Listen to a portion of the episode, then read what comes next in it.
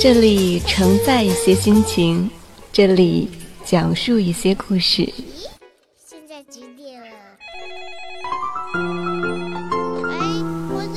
这里还有小玲玲、马上上、红小豆，时刻陪伴着您。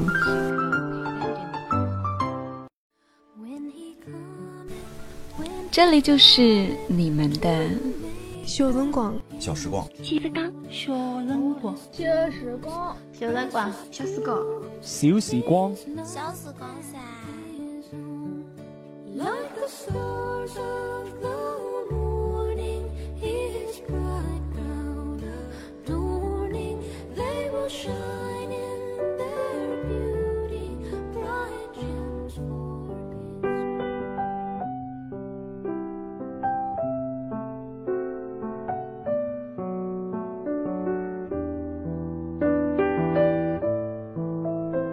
小小的时光能够承载多少故事？大家好，这里是小时光，我是马上上。今天要跟大家分享一个故事，名字叫做《撑着你的翅膀》。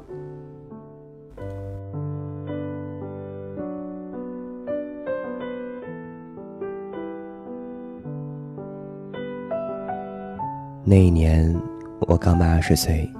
就是来到日本的第二个盛夏。八月九日，回到杭州，匆匆参加完亲戚的葬礼。我失魂落魄般的回到了京都。第二天，揣着身上仅剩的三万五千日元的生活费，买了三张 JR 青春十八铁道周游券，带上几个饭团，往背包里塞了两件衬衣。开始了一个人漫无目的的逃亡。那些天里，我露宿过名古屋的街头，睡过日本海一带的无人车站，或太平洋喧嚣的沙滩。偶尔路过稍大点的城市，我会一瘸一拐的先找到公园，向那里的流浪汉们讨几个大纸箱，拆开来搭成一个小密室的模样。然后疲惫的躺到里面去，心里莫名的有一种童年时的安心。可是每次还来不及回想起那些细枝末节，我就已经沉沉睡去，直到天亮。一两天后，我将纸箱如数奉还，然后又一瘸一拐的走到车站，搭上普通列车，前往下一个未知的地方。斜躺在座位上，睡得迷迷糊糊的时候，车窗里的广播响起了一个柔和的女声：“乘客们，列车正经过濑户大桥。”我眯着眼睛朝窗外看了看濑户内海，心想：原来不知不觉快到四国了。手里的铁道券，其中两张已经满了五个印。而最后一张，也剩下唯一一处空白。若不是恰好又遇上无人车站的话，那处空白便会留下那天的日期。不出意料，列车停在香川县内的一个大站。检票口处，一个红印盖下来时，我才意识到，原来我已经身无分文。也没有了回程的车票。车站的附近是个练车场，旁边有一家露天咖啡厅。恰好是暑气正盛的中午，坐下来，大口喝从车站洗手间捡来的自来水。两个身穿白衬衣、戴着领结的男服务生不停地往我这边看。我装作若无其事的样子。整个人肆无忌惮地靠在树上，呆呆地瞭望列车场里的人们，泊车，前行。不知不觉，又睡了过去。从一股难闻的烟味里醒来的时候，我发现一个二十八九岁的女人正坐在对面的椅子上抽烟。我摇了摇昏沉的头，想要站起来离开。可是我还没走出几步，一个声音从背后传来：“你的右腿怎么了？没事吧？”我回过头去的时候，那个女人也正在看着我。像是一脸担心的神情，我说：“没事儿，小时候一场事故留下的，没什么不变的。不介意的话，坐下来喝一杯咖啡，我请你。”他最后加了一句：“我想了想说，那么我还能要个芝士汉堡吗？”他听到这里笑了，然后我自己也笑了。将僵硬的脸扯得生疼。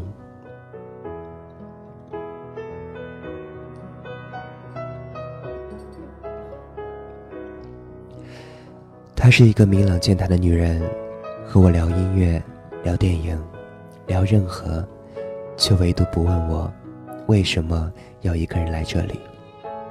而整整两个星期几乎没开过口的我。那天却是一个爆破之前最后要开闸泄洪的大坝，怎么聊都意犹未尽。离开的时候，他问我：“明天还会来吗？”我说：“大概吧。”我想，我暂时哪里都去不了了。他笑了笑，然后从包里拿出一张券递给我。我接过来一看。原来是温泉旅馆的单人住宿券。他说：“报名学车时送的，离这里不远，不介意的话，你拿去用吧。”我朝他看了看，他冲我一笑，便起身走了。我望着他的背影，微微一怔，那笑容似曾相识。果然和他说的一样。走了不到十分钟，我就找到了那家旅馆。一栋有些历史感的古旧别墅。我走进房间，铺好床，倒头就睡。半夜醒来时，旅馆的澡堂已空无一人。我在露天温泉池里坐了片刻，然后赤裸着身体走到雾气朦胧的镜子前。我茫然的。看着镜子里的自己，发现那仿佛已不是自己的嘴脸。消瘦的脸上满是无际伤痕，只有一对眼睛大得吓人。我刮去嘴边杂乱的胡须，换上浴衣回到房间的时候，移门上的一角，一只闭塞的蜥蜴正吐着舌头。我轻轻去推移门时。它已逃得不见踪影。推开门，眼前是一片昏黄灯光下的庭院，而头上的夜空却缀满了星星。我躺到被窝里，看着深蓝色的天空，想起了高中即将毕业的一幕。我和青青两个人并排坐在篮球场边。我对他说：“要是有一天……”我穿一双耀眼的篮球鞋，是不是也能像那些家伙一样高高的飞起来？青青没有出声，只是转过来，朝我淡淡一笑，然后很自然的把头靠在了我的肩上。那一刻，我紧张的一动不动，心想：你在干嘛？我只是一个缺德的少年。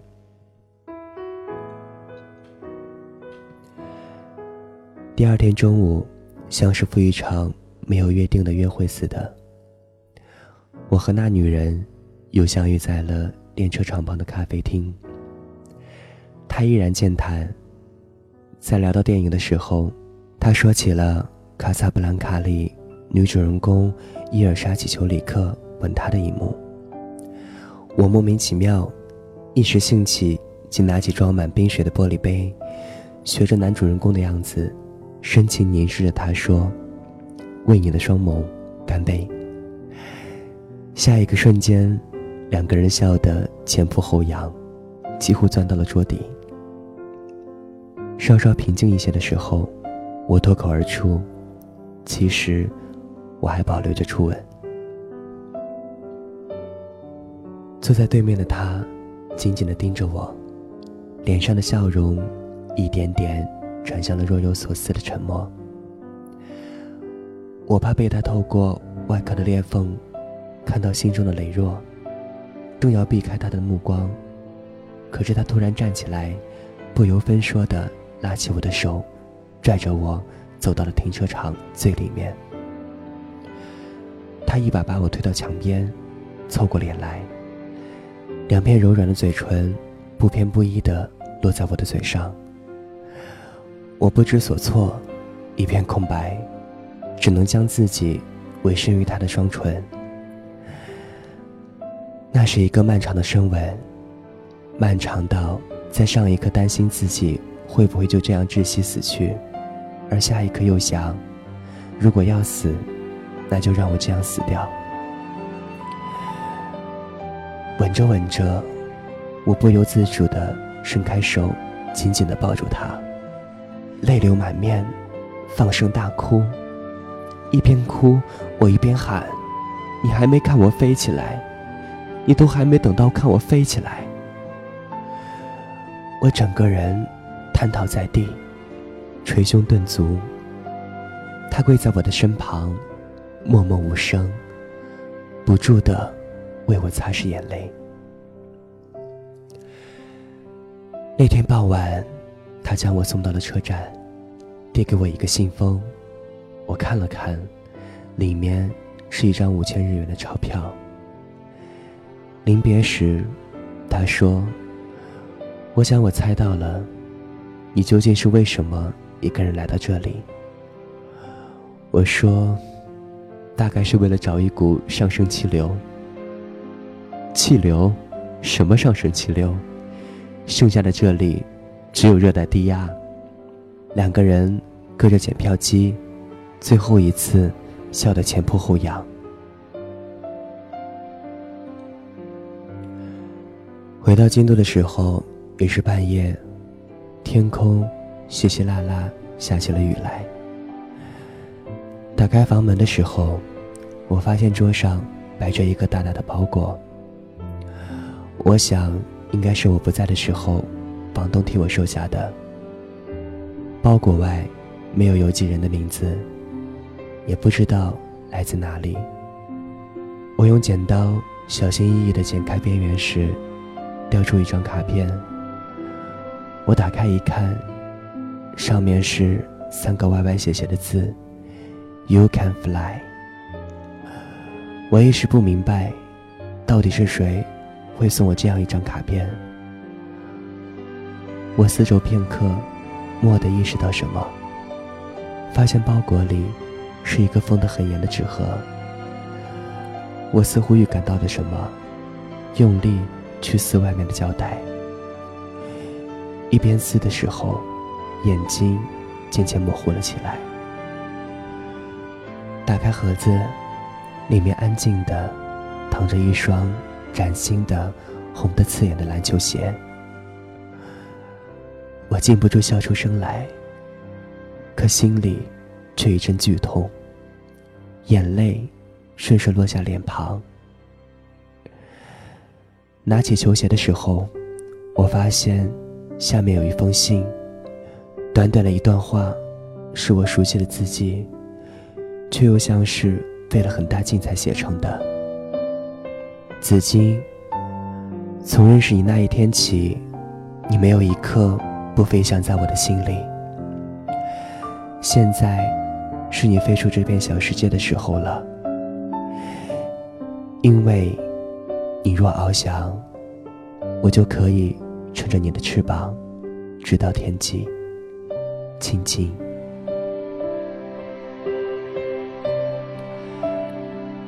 窗外。一阵雷鸣，大雨从夜空倾泻而下。我抱着迟到的二十岁礼物，坐在窗前。那夜，雨一直在下，仿佛没有尽头。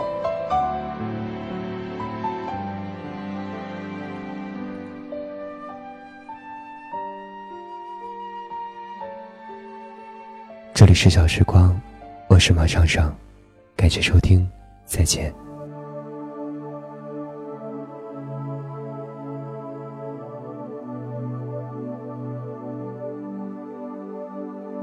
当你在穿山越岭的另一边，我在孤独的路上没有尽头。一辈子有多少的来不及，发现已经失去最重要的东西，恍然大悟早已远去。为何总是在犯错之后才肯相信错的是自己？他们说这就是人生，试着体会，试着忍住眼泪，还是躲不开应该有的情绪。我不会奢求世界停止转动。我知道逃避一点都没有用，只是这段时间里，尤其在夜里，还是会想起难忘的事情。我想我的思念是一种病，久久不能痊愈。当你在穿山越岭的另一边，我在孤独的路上没有尽头，时常感觉你在耳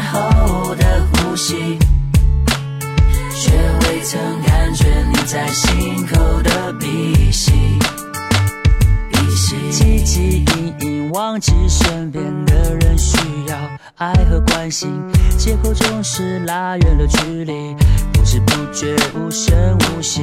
我们总是在抱怨事与愿违，却不愿意回头看看自己，想想自己到底做了什么蠢事情。也许是上帝给我一个试炼，只是这伤口需要花点时间，只是会想念过去的一切，那些人事物会离我远去，而我们终究也会远离，变成回忆。当你在穿山越岭的另一边，我在孤独的路上没有尽头。时常感觉你在耳后的呼吸，曾感觉你在心口的鼻息。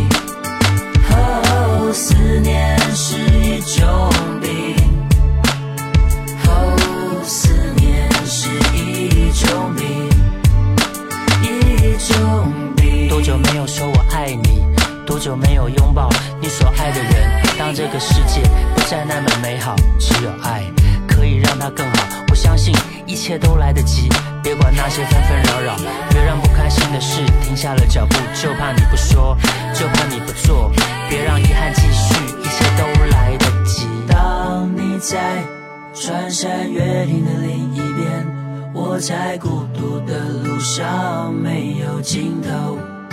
时常感觉你在耳后的呼吸却未曾感觉你在心口的鼻息。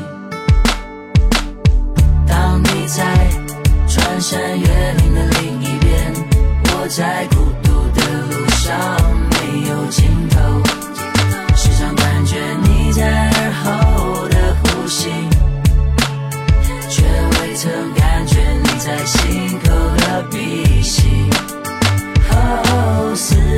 是